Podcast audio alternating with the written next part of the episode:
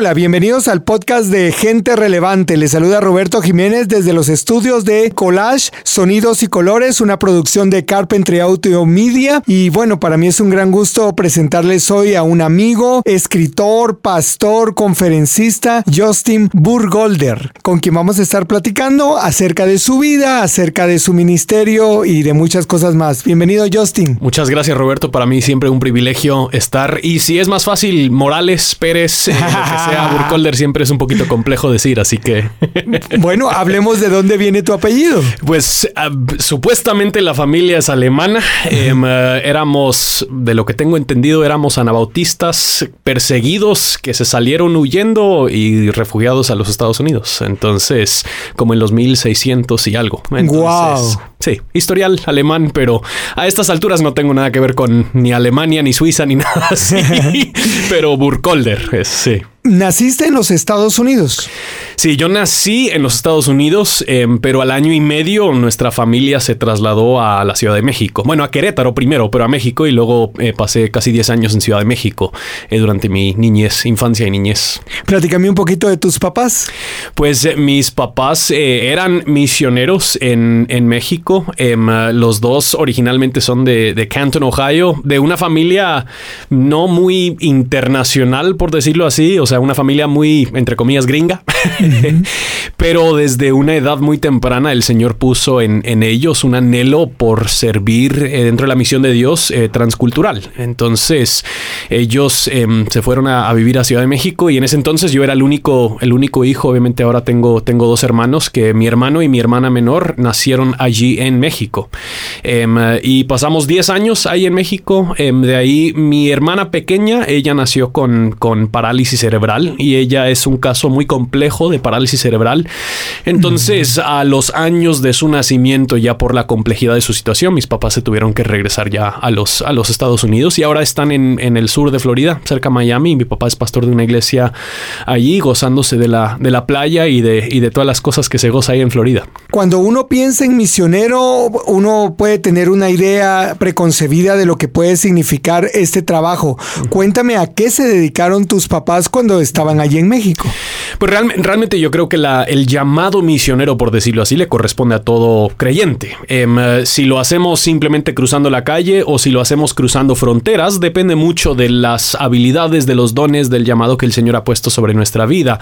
Pero la tarea tanto de hacer discípulos de Jesucristo como de participar en eh, lo que Dios está haciendo en el mundo le corresponde a todo creyente. Y cuando mis papás se fueron allá a Ciudad de México, pues ellos se dedicaron a hacer discípulos y a la plantación de iglesias, a ver eh, comunidades de fe levantadas ahí en, Ciudad de México, que obviamente en ese entonces eh, México lucía un poquito diferente de cómo luce aún hoy en día la Ciudad de México. Había el, catolicismo en particular, obviamente era muy fuerte y mis papás siendo misioneros evangélicos, eso era, eso era para ellos algo importante, ver algunas iglesias evangélicas establecidas ahí en Ciudad de México. Entonces en eso, en eso participaron ellos principalmente. Justin, ¿te involucraste en el llamado o cómo era ser el hijo de los misioneros que estaban en México? Sí, un poquito de los dos, eh, porque sinceramente si, me, si, la gente me pregunta dónde soy, eh, yo no tengo idea eh, cómo, responder a, cómo responderle a esa pregunta, porque nací en los Estados Unidos, pero no me considero de los Estados Unidos en su totalidad. Crecí en México, pero no me considero mexicano. Vivo ahora en Guate, pero no me considero guatemalteco.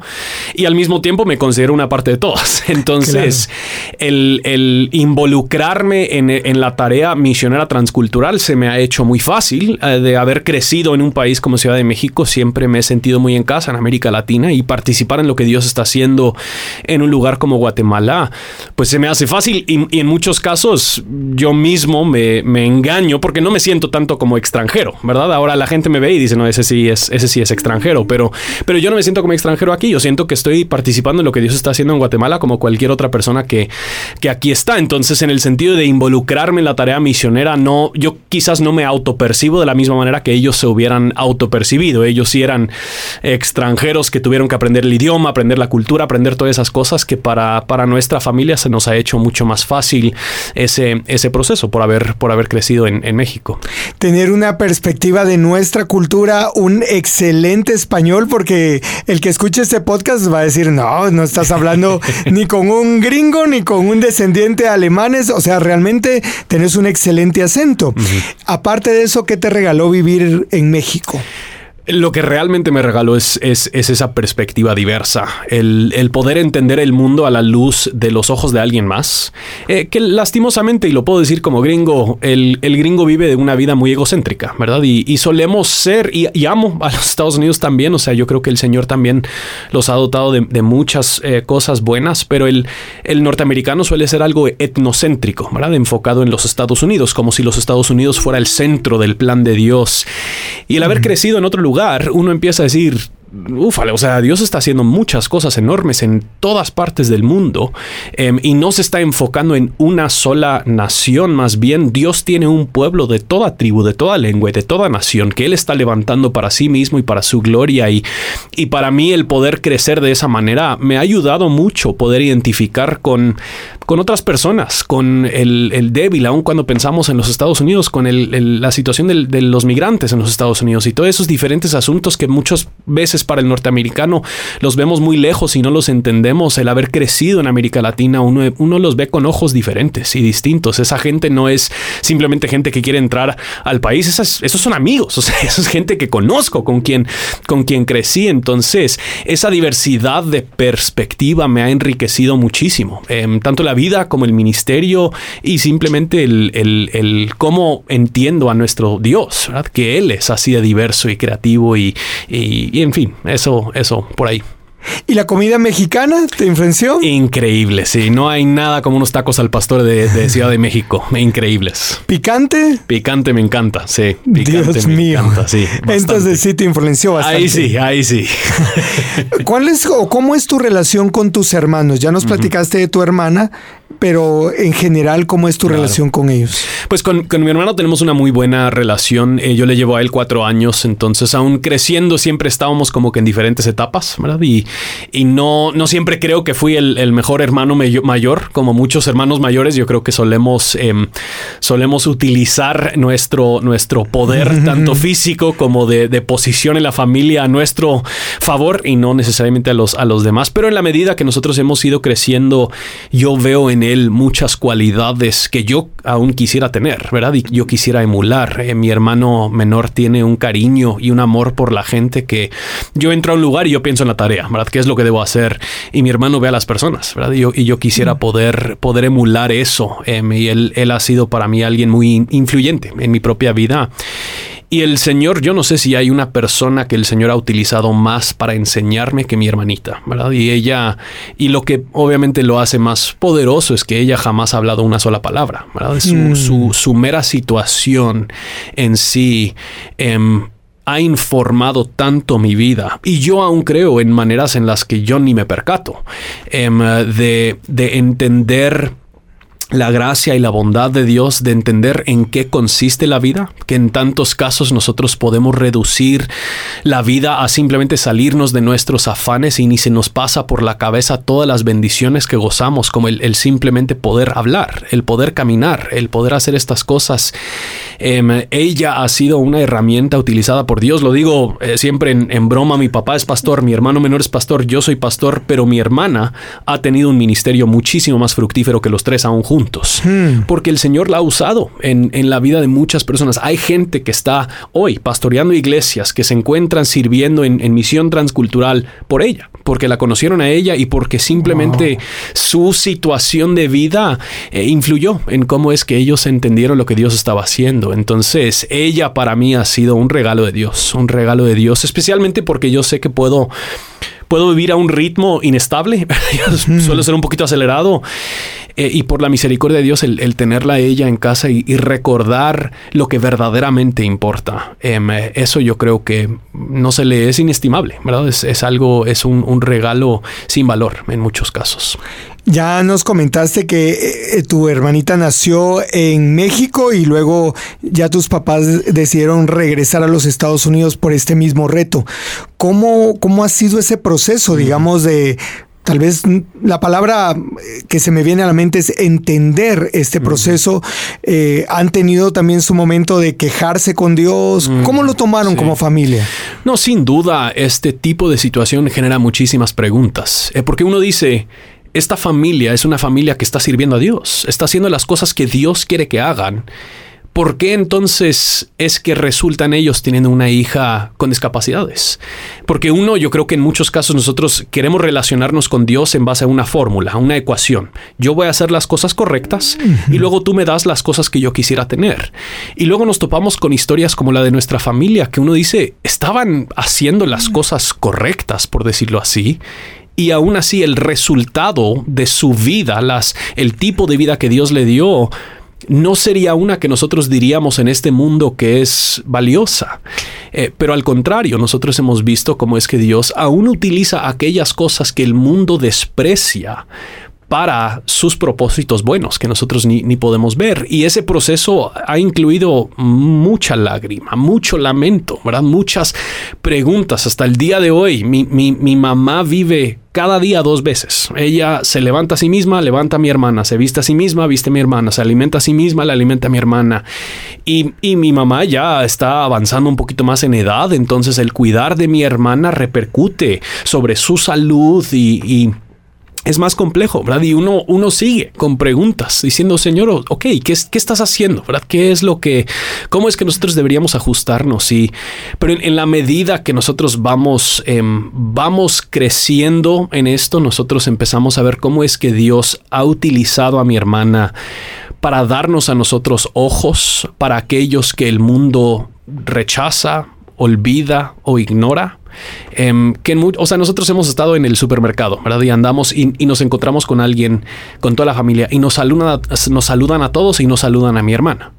Y, y, no es, yo sé que no es por mala onda, o sea, no es mala gana, pero la gente simplemente no sabe cómo relacionarse con alguien que no es, entre comillas, normal. Em, y, yo creo que esa, el, el, poder tener esa compasión que nos genera el crecer con alguien como mi hermana Amber y el poder ver a aquellos que el mundo prefiere no ver porque no logran tener la imagen que quisieran tener o no logran tener la apariencia que quisieran tener ese, esa parte del proceso, aún con todo el lamento y todo el sufrimiento, ha sido de enorme riqueza a nuestra vida. Y sí, salirnos de México fue difícil, no era lo que mis papás querían. Si les preguntaras hace 25 años qué es lo que querían hacer, ellos querían morir en México.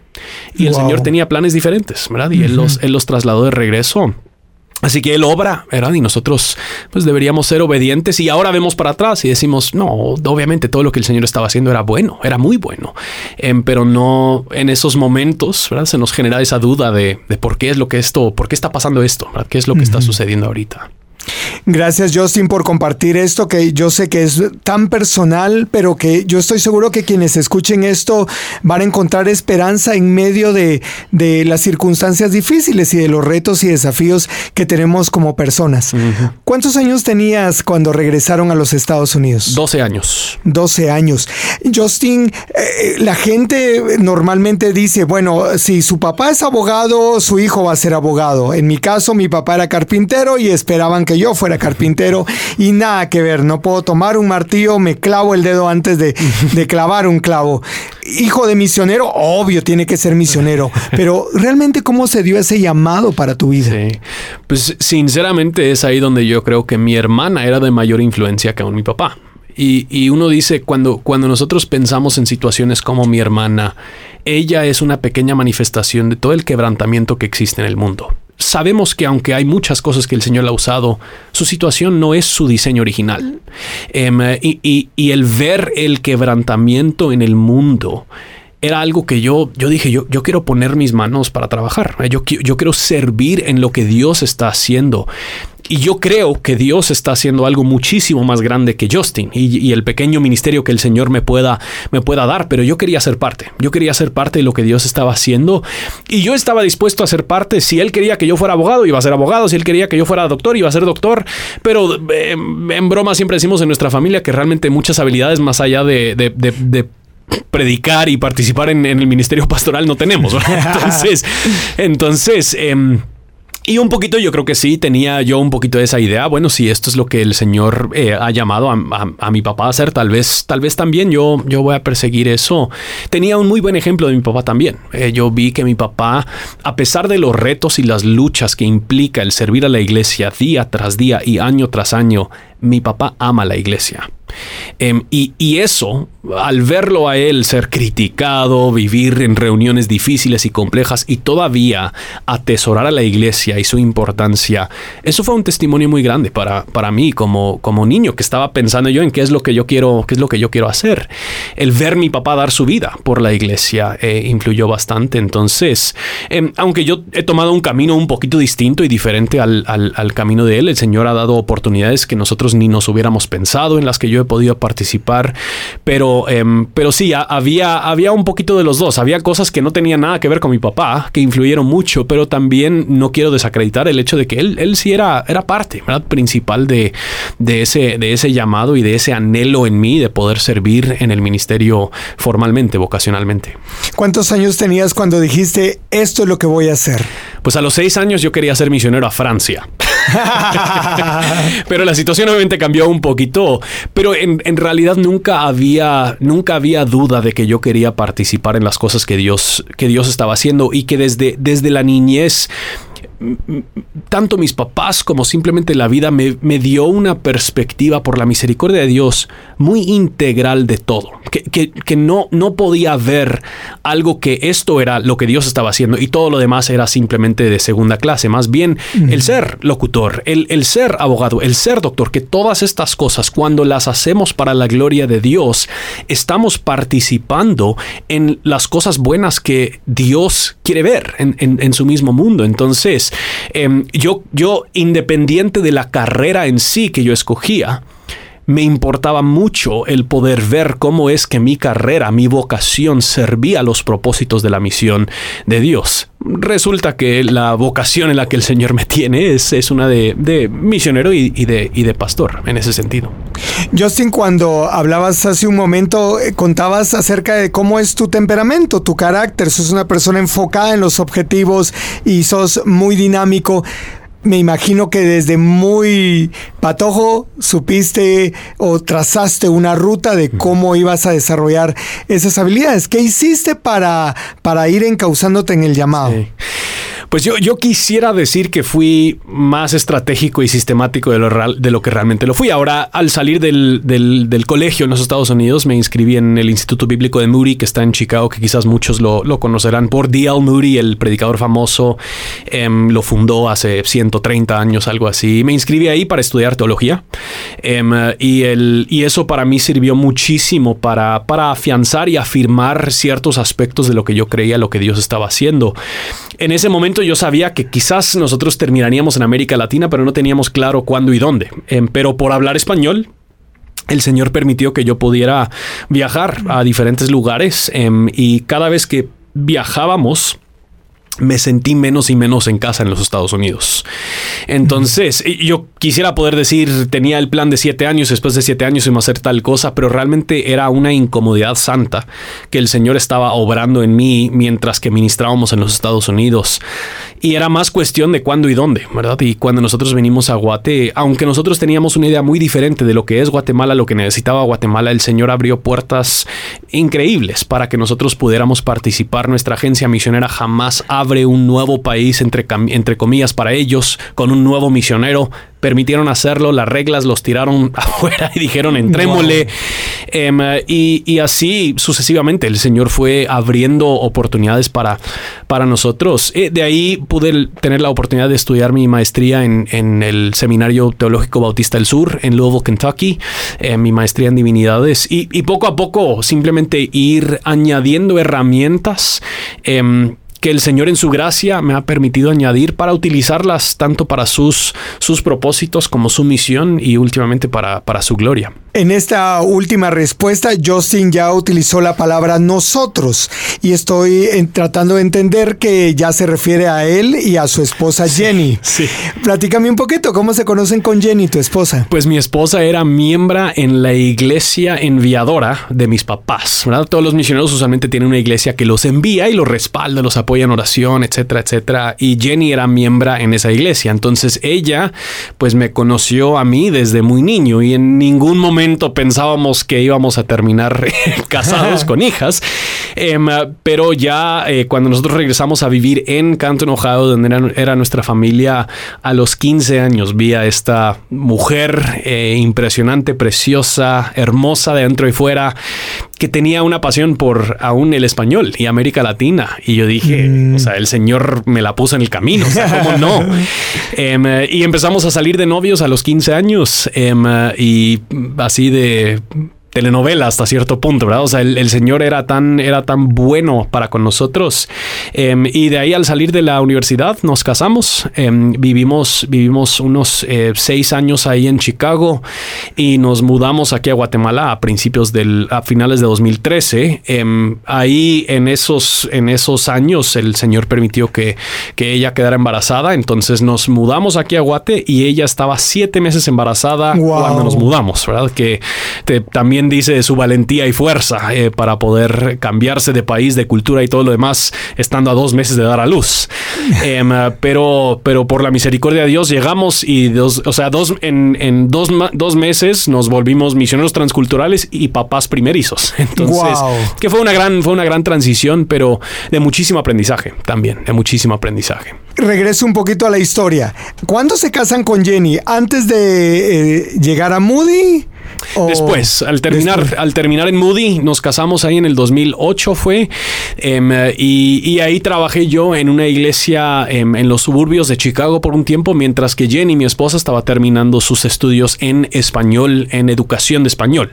Entonces ella era maestra de español en un colegio ahí en los Estados Unidos por unos tres años antes de que nos, de que nos trasladamos aquí a Guatemala.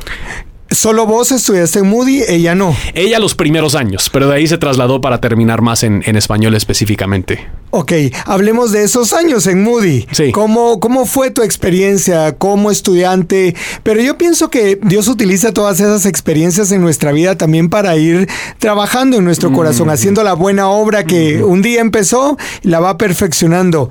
Hablemos de Moody y ese trabajo de Dios en tu vida. No, sí, en, Moody era, eran años muy importantes. Eh, Em, tanto para mi propio aprendizaje. Yo crecí en un círculo, em, diríamos, muy cuadrado teológicamente. Em, eh, viví en, bajo un legalismo opresivo hasta cierto, hasta cierto punto, ¿verdad? Y, no lo digo a la ligera. y en Muri fue donde yo creo que por primera vez pude articular y escuchar articulado el Evangelio de la gracia de Dios. Em, después de haber crecido en un mundo donde Dios te ama porque te portas bien, o Dios te ama porque eres hijo de pastor o porque eres hijo de misionero, sabiendo todos los clavos que yo tenía adentro, ¿verdad? O sea, todos los problemas, los pecados, los deseos. Em, eso llena uno de carga y de culpa.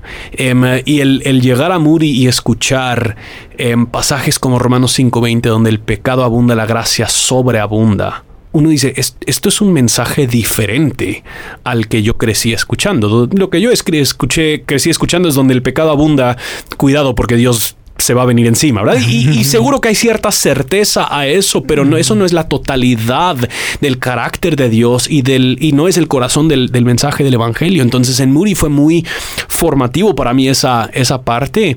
Y también tuve la oportunidad de servir en, en algunas iglesias en los Estados Unidos que también formó mucho mi entendimiento del rol de la iglesia local y lo que la iglesia debería estar, eh, cómo la iglesia debería estar impactando su sociedad, a final de cuentas, que en muchos casos en los Estados Unidos vemos a la iglesia muy adormecida em, y, mucho más enfocada en sus propios intereses, sus propios programas, el crecimiento de sus propios edificios, mientras que a la par tienen sufrimiento obvio en vecindarios y colonias y lo que sea, pero no se integran, no se encargan, no participan. Y entonces servir en una iglesia de muchísimos recursos em, que estaba construyendo y construyendo y construyendo más sin ver ese elemento misional, ese, ese elemento encarnacional, para mí me sacudió, Y, me ayudó a decir, bueno, aquí no es donde Dios me quiere, Yo quiero estar, yo quiero estar enfrente de, de, algo que estamos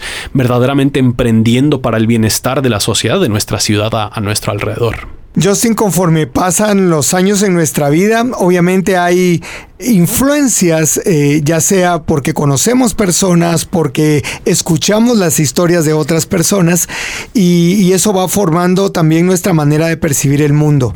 Definitivamente, aparte de Jesucristo, ¿quiénes considerarías que han sido influencia en tu vida a nivel personal y ministerial?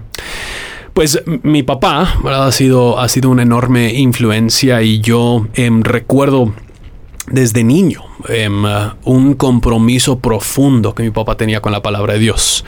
Aunque nosotros crecimos en este mundo loco, legalista, mi papá siempre, cuando se me le acercaba con preguntas o algo así, decía, bueno, vamos lo que dice la Biblia. Y aún a veces él estaba dispuesto a decir, no, sí, yo creo que tienes razón, eso no está, eso no está, eso no está en la Biblia. Esa humildad de someterse a la Biblia y no primeramente a la tradición que venía cargando, para mí era una enorme libertad y una enorme influencia. Y, dio a entender ese amor que él tenía. Y recuerdo, me levantaba y todos los días bajaba al primer nivel de la casa y ahí estaba mi papá leyendo la Biblia, antes de que todos los demás eh, amanecieran. Entonces, él fue de muchísima influencia para mí en, en mi vida y, para mí muchos autores em, son de mucha influencia. Yo me gusta leer cuando tengo tiempo y espacio. Eso es usualmente lo que, lo que prefiero dedicar ese tiempo. Y autores como eh, Tim Keller, autores como Eugene Peterson, autores como Brandon Manning, el, entender la gracia de Dios, especialmente una vez que estuve en un viaje aquí en Guatemala, estaba leyendo Dios pródigo de Tim Keller, que es para mí una de las mejores explicaciones del Evangelio, especialmente para aquellos de nosotros que éramos literalmente y metafóricamente el hijo mayor, que siempre cumple las reglas y porque siempre cumplió las, reglas quiere que Dios le remunere, ¿verdad? Le, le, premie por su buena conducta y entender que eso no es el Evangelio, sino que aún a pesar a veces de mi buena conducta o de mi mala conducta, Dios ha derramado su gracia sobre mí. Entonces, muchos autores han influido mucho en, en, mi pensamiento, en mi forma de pensar. Y otra persona de nuestra agencia eh, misionera eh, se llama Steve House él, era, él es un misionero en, La Paz, México. Él creció hijo de misioneros en Venezuela, pero él me lleva unos 30 años, pero él fue, él fue instrumental en que nosotros pudiéramos estar hoy día donde, donde nos encontramos. Y él fue de mucho ánimo para mí en, en, ese proceso de discernimiento de, eh, de cuándo nos deberíamos eh, salir de los Estados Unidos y a qué dedicarnos y lo demás. México es un país muy grande en América Latina. ¿Cómo te aparece este pequeño país, eh, Guatemala, en tu mapa? Pues unos amigos estaban sirviendo en una organización eh, aquí en, Guatemala en, eh, que tenía diferentes ministerios en zonas rojas em, y ellos estaban sirviendo y ellos tenían un viaje planificado, pero parte del trato con esta organización es que ellos tenían que traer su propio traductor. Entonces, pues resulta que Justin, el pastor de jóvenes en su iglesia, es eh, bilingüe y habla el español. Entonces dijeron, bueno, te pagamos el viaje si nos traduces. Dije, Ay, con, ah. ese, con, ese, trato que no. Claro. Entonces eh, me vine y, y sí, el, Señor utilizó ese, esos viajes para realmente formar en mí un amor. Lo que siempre le he dicho a la gente es que en esos primeros viajes nunca he escuchado una voz audible de Dios, nunca ha sido esto es pero había algo especialmente espiritual de mi tiempo aquí en Guatemala, que nunca he podido realmente decir, o sea, es misterioso hasta cierto punto, pero el Señor, el Señor confirmó en nosotros, no, este es el lugar, no sabemos ni cuándo ni cómo vamos a llegar, pero este es el, este es el lugar. Y al, regresar y empezar a orarlo y empezar a platicarlo es cuando empezamos a ver todas estas diferentes puertas que se estaban abriendo permitiéndonos poder, poder llegar. Entonces por ahí apareció. Ahora yo había visitado a Guatemala antes, había visitado a varios diferentes lugares y pero había algo tan especial con Guatemala que no nunca lo pude realmente expresar ¿verdad? En, palabras pero eso fue eso fue la manera en la que la que Guatemala apareció sobre el mapa. Y al llegar a Guatemala eh, ¿en qué año fue que llegaron a Guatemala 2013 a finales de 2013 llega a Guatemala en el 2013 y ya obviamente tienes que saber exactamente a qué estabas viniendo al país. Sí en parte nosotros veníamos para estar eh, participando en en discipulado y, y en la plantación de iglesias, al principio nosotros habíamos querido pues enfocarnos más en la plantación de iglesias en zonas rojas, en los sectores de alto riesgo, alta pobreza, lo demás. Em, pero fue al, llegar aquí a, Guatemala que nos empezamos a empezamos a tener muchas conversaciones con gente acerca de su cristianismo. Y obviamente Guatemala se conoce por ser un país muy cristiano, ¿verdad? Y, por la gracia de Dios hay un historial largo em, de tanto de misioneros como de como un legado em, cristiano en, en muchos aspectos. Y al mismo tiempo, cuando nosotros estábamos teniendo estas conversaciones, eh, como que en lo que yo estaba hablando no hacía match tanto con lo que estaba escuchando, ¿verdad? Y, con cosas muy básicas. Preguntaba, pues, ¿qué consideras que es el Evangelio? Es que el Evangelio, yo todos los días oro y le oro a Dios que Él me bendiga. Yo decía, pues, pero, pero ¿qué es el Evangelio, verdad? Y hablamos de estas cosas tan fundamentales y centrales. Y, y, lo que se ve en muchos casos en Guate es lo que también se ve en los Estados Unidos. Gente que ha participado por años en la iglesia, pero si realmente están viviendo un discipulado genuino, siguiendo a Jesús y, pudiendo expresar lo que es el Evangelio, eso está un poquito más difícil, ¿verdad? Y fue, al, fue al, empezar a descubrir algunas de estas cosas y aún el tener muchas otras conversaciones con otros guatemaltecos que estaban expresando un poquito de lo mismo, es cuando empezamos a hablar y decir, bueno, Señor, ¿qué es lo que tú quisieras que nosotros hiciéramos? Esto fue la visión con la que venimos, pero no creemos que va por ahí. Em, y eso fue cuando, cuando nació con algunos otros amigos guatemaltecos, con Steven, Oscar Morales, Alejandro, em, eh, Iglesia Reforma. Em, eh, y el Señor ahí nos permitió participar en ese primer equipo de, plantación para, para Iglesia Reforma. Exactamente. Y cabal quería que llegáramos a ese punto, a ese momento. ¿Cómo te conoces con ellos, con los Morales? y, se les ocurre, voy a decir la palabra ocurre, esta idea de por qué no armamos un lugar donde podamos reunirnos y pastorear y discipular a las personas. Pues realmente el Señor particularmente puso ese anhelo en, en todos eh, individualmente em, y, luego Él se encargó de reunirnos. Nosotros fuimos a congregarnos en Casa Libertad, que queda ahí en Carretera El Salvador, eh, una querida iglesia y amigos. Y ahí Oscar era, un, era el pastor de jóvenes y el director de alabanza. Mm. Entonces cuando Jenny y yo llegamos a congregarnos ahí, pues ahí lo conocimos a él. A Steven yo lo había conocido en una conferencia, pero ¿cómo hace el Señor? Las cosas. Eh, lo conocí, vi que ellos eran de Guate, lo conocí en los Estados Unidos, vi que eran de Guate y yo ahí todo misionero ingenuo. Nosotros vamos a ir a Guatemala también y, ya sabes, o sea, él dice, qué bueno, otro misionero gringo en Guatemala y lo demás, ¿verdad? Pero resulta que ese primer domingo cuando llegamos a Casa Libertad, el Steven decidió él también ese domingo congregarse en Casa Libertad. Y cuando él entró, yo le dije a mi esposa, yo lo conozco. Em, y me acerqué y platicamos. Y individualmente ahí el Señor fue armando las diferentes piezas. El Señor había puesto en el corazón de Oscar hace mucho tiempo la plantación de iglesias y ver iglesias sanas y saludables, comprometidas con el Evangelio de Jesucristo y con la, con la palabra de Dios. Eh, ver una iglesia así plantada y el Señor simplemente unió las piezas, ¿verdad? De nosotros, nosotros llegamos con las manos, con las manos vacías y con visiones ingenuas y el Señor realmente se encargó de todo lo demás. Así como mencionabas hace un momento de la reacción de Steve de decir, bueno, otro misionero gringo en Guatemala, eh, seguramente también en nosotros por la costumbre nos surge eso de otra iglesia nueva en Guatemala. Pero al escucharte lo que quiero decir es definitivamente hay una razón, hay un motivo por el cual eh, ustedes se ponen de acuerdo, se conocen, se ponen de acuerdo, fundan una iglesia y obviamente conociéndote y conociéndolos, pues la idea no es vamos a tener la mejor iglesia de Guatemala. ¿Cuál es el espíritu de la iglesia que, han fundado? Pues para nosotros una de las cosas que, era muy difícil em, era la discrepancia entre el porcentaje alto de cristianos que existen en Guatemala y al mismo tiempo los dilemas sociales que todavía existen en Guatemala. Que uno dice hay 40 em, mil iglesias em, y al mismo tiempo em, hay 70, 50% de la población vive en pobreza, 73% de ellos en pobreza extrema.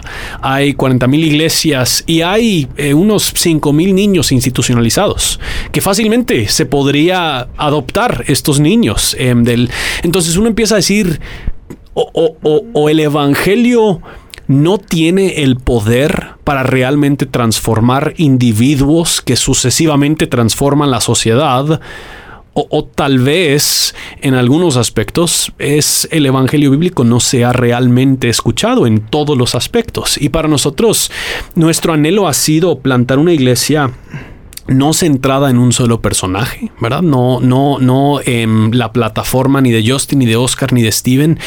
Más bien una iglesia de, de pecadores brutales, ¿verdad? Que saben que lo son, eh, y un Dios sumamente y generosamente lleno de gracia que los ha salvado. O por decirlo así, una iglesia centrada en el Evangelio. Que el mensaje central y principal que se escuche de PAP en los Estados Unidos, en, en, en nuestra reunión dominical, desde el principio hasta el fin, que sea el Evangelio. Em, y eso, eso para nosotros ha sido muy importante, no solo porque creemos que el Evangelio es el mensaje central de las Escrituras, pero porque creemos que el mensaje del Evangelio es el que nos impulsa hacia afuera, que Dios mismo es el primer misionero, al haber enviado a su mismo Hijo Jesucristo a este mundo, y luego Jesús mismo dice, así como el Padre a mí me envió, yo a ustedes los envío. Entonces nuestro anhelo no ha sido realmente tener una iglesia grande, grande por el, con el fin de que la iglesia sea grande. Nuestro anhelo, lo hemos dicho desde el principio, si queremos llenar, le llamamos cariñosamente el lugar donde nos reunimos la bodega, si queremos llenar la bodega, es para vaciarla de esta gente en misión de lunes a sábado para que podamos vivir todas las implicaciones del Evangelio donde sea que nos encontremos. Entonces, desde el principio hemos dicho queremos que Iglesia Reforma sea una iglesia centrada en el Evangelio, que el Evangelio es eh, lo, que, lo que identifica todo lo que nosotros hacemos. Una iglesia bíblica, que estamos comprometidos con las escrituras en todo lo que hacemos, y una iglesia misional que entiende que su función, su rol dentro de la sociedad es participar en la misión de Dios donde sea que, que nos encontremos. Recientemente Reforma estuvo de aniversario, cumplió cinco años ya de estar funcionando y al ver hacia atrás el desarrollo de la iglesia, ¿cómo lo ves? ¿Cómo te autoevalúas? Sí. Pues um, un sinfín de errores, ¿verdad? En el, en el camino que el Señor, el Señor en su misericordia em, nos cuida y nos protege de, nuestras propias debilidades y nuestras propias tendencias. Em, yo creo que el el Señor ha sido sumamente fiel y el hecho de que Iglesia Reforma esté parada el día de hoy se debe, se debe a Él, ¿verdad? yo creo que aún al principio nosotros tuvimos un, eh, un celo bueno y natural por la doctrina, em, pero a veces ese mismo celo se pasa a crítica em, y, uno fácilmente puede con su celo volverse aún más ortodoxo que los ortodoxos, más cristiano que Cristo em, y es ahí donde, donde yo creo que nosotros, nosotros hemos, hemos ido aprendiendo cómo seguir siendo fieles a las escrituras y al mismo tiempo no querer fomentar una exclusividad en, en sí. Em, al mismo tiempo, escuchamos historia tras historia que nos quebranta el corazón. Eh, de gente que, que ha pasado por iglesias que han abusado de ellos eh, de manera emocional, de manera em, económica, de un sinfín de formas. Em, y hemos escuchado a gente que, muchos, que dicen 10, 15, 20, 30 años estaba en la iglesia y esta es la primera vez que estoy escuchando el Evangelio. Eh, y uno dice, aquí entonces hay, hay algo que, sí es necesario, es absolutamente necesario que la iglesia vuelva al mensaje que el Señor la ha encomendado, que es el mensaje del Evangelio. Entonces, eh, yo creo que vemos altibajos, ¿verdad? En todo el, en todo el proceso. Em, pero el constante es la mano soberana y fiel de Dios que nos ha guardado y protegido. Justin, definitivamente sos un comunicador. ¿Cuándo te diste cuenta que tenías estas habilidades de comunicación? Eh, no tengo idea realmente. Eh, bueno, eh, tomé un par de, clases en, el colegio de speech, ¿verdad? Que le decimos que no sé cómo le dirían en español. Discurso, digamos. Discurso, sí.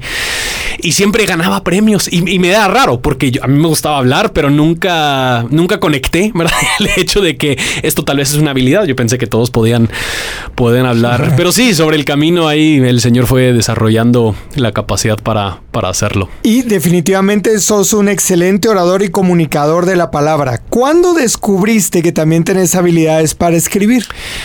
Pues a mí realmente siempre me ha, gustado el escribir en inglés, ¿verdad? El, cambiar a escribir en español fue todo un, fue todo un desafío, un reto, pero eh, desde el high school yo estaba en el, en el colegio, yo creo que en mi penúltimo año, y recuerdo em, por primera vez, y cuando hablas del, del impacto que pueden tener los maestros en tu vida, eh, mi maestra de, de, lenguaje, de idioma, en, en ese año nos puso a hacer un trabajo y ella me, me pidió que yo me quedara después y me decía, tú puedes escribir. O sea, yo no sé si sabes esto, pero puedes escribir y escribes bien.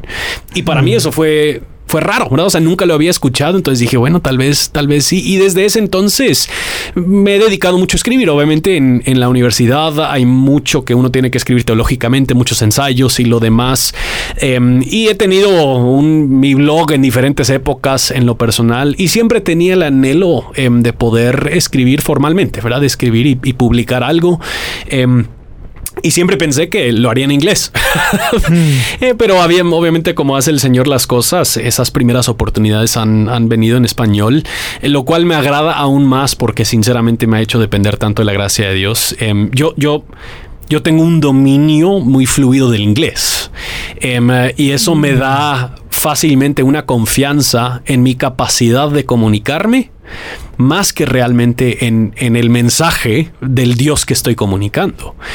Y el escribir en español mm. me ha llevado a tener que decir, no, no sé la mejor forma de, de formular esta oración pero sé que es verdad, entonces yo lo voy a poner y que el Señor se, que el Señor se encargue. Y ha sido así también, tanto con la predicación en español, que el, yo me siento todavía hasta el día de hoy inseguro en la predicación en español, en, en el escribir en español. Y eso ha sido muy bueno para mi alma, em, para que no ponga mi confianza en los dones que el Señor me ha dado, más bien que ponga mi confianza en el que ha dado esos dones, en el dador de esos mismos dones. Esto me da pie para hacerte una pregunta. Te he visto predicar en repetidas ocasiones y he tenido esta duda. ¿Escribís lo que predicas? Sí, Sí, lo escribo palabra por palabra. Y de hecho, eso es una de las cosas que en español para mí se me hace más difícil. En inglés lo puedo escribir y ahí lo dejo y me pongo a hablar, ¿no?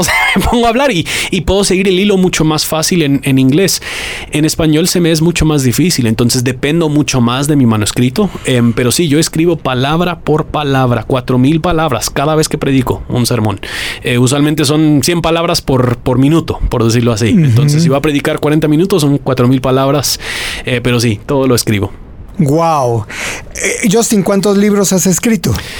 Pues he tenido yo el privilegio de ser el autor eh, principal de dos libros y he podido colaborar en, algunos, en algunos otros. El primero em, lo escribí en, el 2017 y se llama Sobre la Roca em, y es un libro acerca de la plantación de iglesias em, y, especialmente intentando a dar una visión por la plantación de iglesias y también hasta cierto punto una justificación precisamente por lo que decís.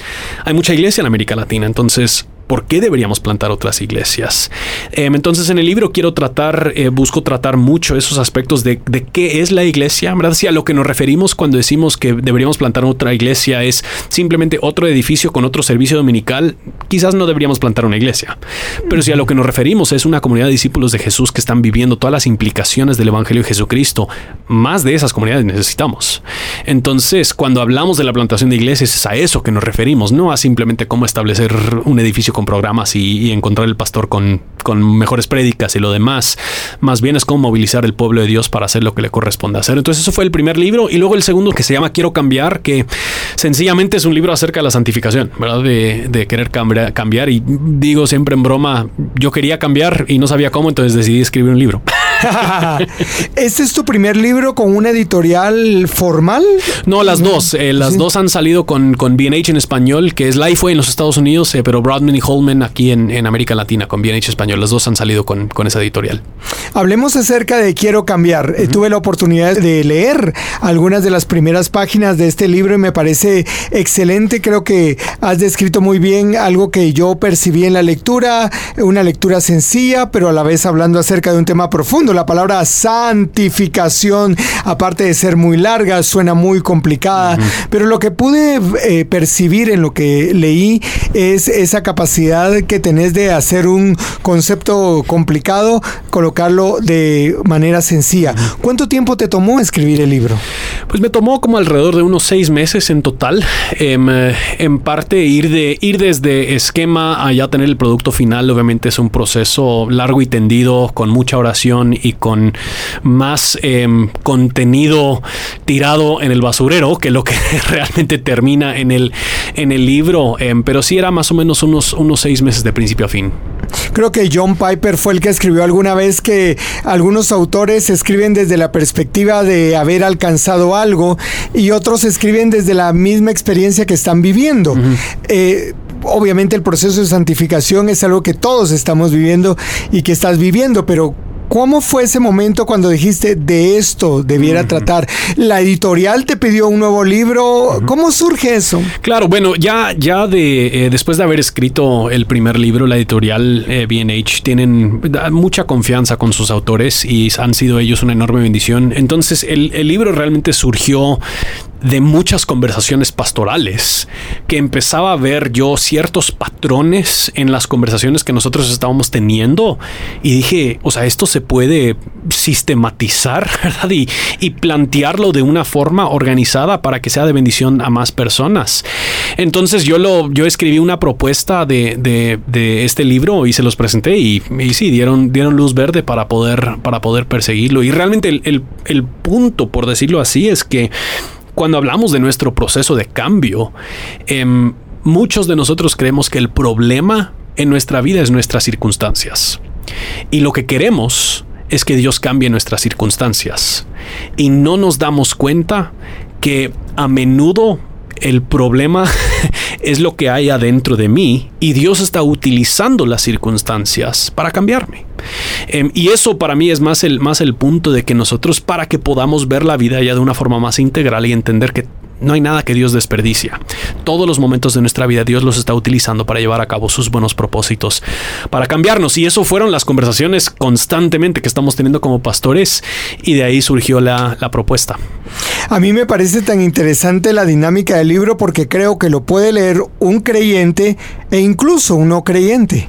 O sea, puede ser atraído y capturado por la lectura de este libro por exactamente este gancho, esta idea de que todos queremos cambiar, pero a veces lo buscamos a través de una dieta, a través de algo motivador, de la autosuperación. Y digamos que son temas interesantes porque eh, la nutrición es importante para nuestro cuerpo, el ejercicio es importante para nuestro cuerpo, sin embargo no nos llevan al objetivo que deseamos en, nuestro corazón. Sí, y de hecho trato aún de esos asuntos al, más adelante en el libro cuando hablo de, de, la parte ya externa, por decirlo así, un, ser un buen mayordomo de nuestro cuerpo es importante, pero eso no puede ser la, la fuente de nuestro gozo en lo que consiste la vida. Eso es un fruto, un resultado de lo que Dios está haciendo adentro de nosotros. Em, pero sí, yo creo que en muchos casos nosotros confundimos y queremos, queremos cambiar nuestras conductas esperando que eso cambie nuestro corazón en vez de someternos a Dios para que Él cambie nuestro corazón, lo cual resulta en cambios de conducta. Sos pastor y supongo que a lo largo de estos años has tenido conversaciones con personas que llegan y te dicen, pastor, tengo este problema quiero cambiar. Y entonces obviamente viene el consejo pastoral, pero ¿cuál crees que es la mejor actitud que, que se puede ver? Porque hay gente que llega por un consejo, pero lo que quiere realmente el consejo es que le digas lo que quiere escuchar. Y hay personas que se frustran porque no tienen ese, esa retroalimentación de parte del pastor. ¿Cuál crees que es la mejor actitud que una persona puede tener cuando se acerca a un pastor o a un líder y le dice necesito un consejo? porque quiero cambiar. Sí. Pues yo creo que lo más, lo más importante y lo que nosotros siempre le queremos decir a la gente es que Dios está siempre obrando en nuestras vidas. Él es un buen padre que nos quiere y nos ama tanto que Él está obrando todo para llevar a cabo sus buenos propósitos. Y, lo mejor que nosotros podemos hacer en esos momentos es no necesariamente enfocarme en mi cambio, sino que poder hacerme la pregunta, ¿Qué es lo que Dios está haciendo ahorita en esta situación? ¿Qué es lo que Dios está obrando en mí? ¿Qué es lo que no se parece a Cristo en mí? Que Dios está señalando en medio de esta circunstancia, en medio de esta situación difícil. Y nosotros en nuestra iglesia siempre regresamos a Romanos 8, 28 y 29, que nos encanta el 28, ¿verdad? Todas las cosas cooperan para el bien, ¿verdad? De, los que aman a Dios. Y decimos, claro, yo quiero que esto sea bien, pero eh, solemos definir bien tal y como nos conviene a nosotros y no necesariamente como Dios lo define. Y eso es donde el, el próximo versículo 29 nos explica cuál es el bien por el cual todas las cosas están cooperando. Y ese bien es que seamos conformados a la imagen del Hijo, de, del Hijo de Dios Jesucristo. Que todas las circunstancias en la vida del creyente, Dios las está meticulosamente ordenando en su lugar, siendo un buen padre, para que nosotros podamos ser conformados al mejor, al, Hijo de Dios, a Jesucristo. Y que entonces cuando empezamos a ver nuestras circunstancias por medio de ese lente, aún hasta veces estamos dispuestos a enfrentarnos con situaciones sumamente difíciles, como lo que era el nacimiento de mi hermana. Situaciones dolorosas, porque sabemos que en medio de esa situación hay un propósito mayor, que no siempre la podemos ver, no siempre la podemos explicar, pero confiamos en el mano, en la mano buena del Dios que está obrando todas esas cosas. Justin, y hablando acerca de, de Dios que está obrando en medio de las circunstancias y por las circunstancias, ¿cómo has vivido este tema de COVID?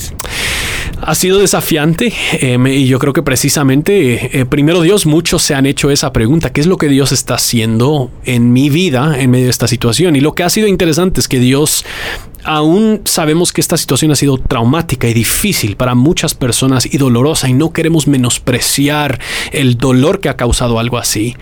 Al mismo tiempo Dios ha utilizado algo de, de, maneras tan puntuales y específicas en nuestras, en nuestras vidas y en mi vida. Yo he visto cómo es que el Señor ha obrado para demostrarme a mí ciertas áreas deficientes de mi carácter, que yo siempre he sabido que tengo áreas deficientes de mi carácter, pero nos cuesta identificarlas, ¿verdad?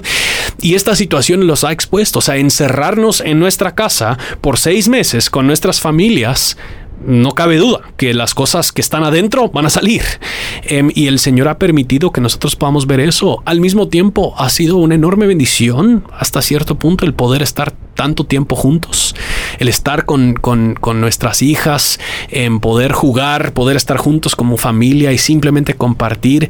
Eh, entonces hemos vivido un poquito de todo, ¿verdad? Un poquito de todo y, y mucho de lo mismo, por decirlo así. Y ahora llevándolo al plano de la iglesia, como líder, como pastor de una iglesia o como parte de un equipo pastoral, ¿cuáles han sido esos desafíos? Pues yo creo que uno de los, uno de los desafíos muy grandes es... Eh, es nuestra eh, tendencia humana de escondernos. Eh, y nosotros vemos esto desde Adán y Eva, ¿verdad? O sea, escuchan los pies de Dios caminando en el huerto y ¿qué hacen? Se esconden. Eh, y estos tipos de tiempos realmente permite que como miembros en la iglesia nos escondamos de nuestras responsabilidades, aún de nuestro cuidado pastoral, ¿verdad? Y, y, lo que nosotros hemos visto es... por un lado, Dios está obrando milagrosa y profundamente en vidas de, muchas personas. Y al mismo tiempo yo creo que hay muchos quienes lastimosamente este tiempo lo han aprovechado para esconderse, ¿verdad? Y para, y para ocultar cosas que Dios está haciendo y a veces lo hacen a propósito, a veces simplemente no sabemos cómo tratar esas cosas solos y cuando estamos rodeados de gente en la iglesia domingo tras domingo ahí sale y ahora no tenemos esos, esos espacios. Entonces ha sido difícil y estamos hasta cierto punto también temiendo el día cuando salimos de todo esto porque, porque quién sabe lo que descubriremos. Primero Dios, lo que vamos a descubrir es que el Señor ha obrado profundamente en muchos, pero yo creo que van a haber algunos asuntos que nosotros vamos a descubrir mucho dolor y mucha dificultad no tratada durante este, durante este tiempo. Y pues ahí yo creo que es donde la iglesia responde como siempre. Con, con el Evangelio en la mano. Y luego eh, ya hablamos de tu familia, la iglesia como organización y tu relación con otras organizaciones, porque ahora mismo eh, tenemos un, un, problema ahí, no choque, yo no creo que sea violento, donde unos dicen, abramos ya, otros dicen, no, todavía no. Y, y, obviamente esa dinámica afecta porque somos como eh, los, las redes sociales literalmente tienen muchísima influencia y más ahora que sí. nos la pasamos en casa, entonces yo leo lo que está pasando en otra organización eclesiástica, no solo en Guatemala, sino fuera de Guatemala, y empieza la presión. ¿Cómo, cómo han logrado manejar la presión sí. externa? Mira, e, en ese aspecto el ministerio pastoral es, eh, eh, yo creo que los únicos que lo tienen peor son los árbitros de partidos de fútbol, que, que, todos se creen mejor árbitro que el que está que el que está arbitrando el partido. Y sí es difícil en ese aspecto el ministerio pastoral, porque todos tienen una opinión acerca de lo que se debería hacer. Y en nuestra iglesia somos una iglesia por la misericordia de Dios sumamente diversa, políticamente, em, en, socialmente, en muchos aspectos. Entonces nosotros tenemos a gente quienes creen que esto es la conspiración más grande que el mundo se ha enfrentado y otros quienes ven al COVID como el, mayor peligro y desafío que existe para el mundo hoy en día.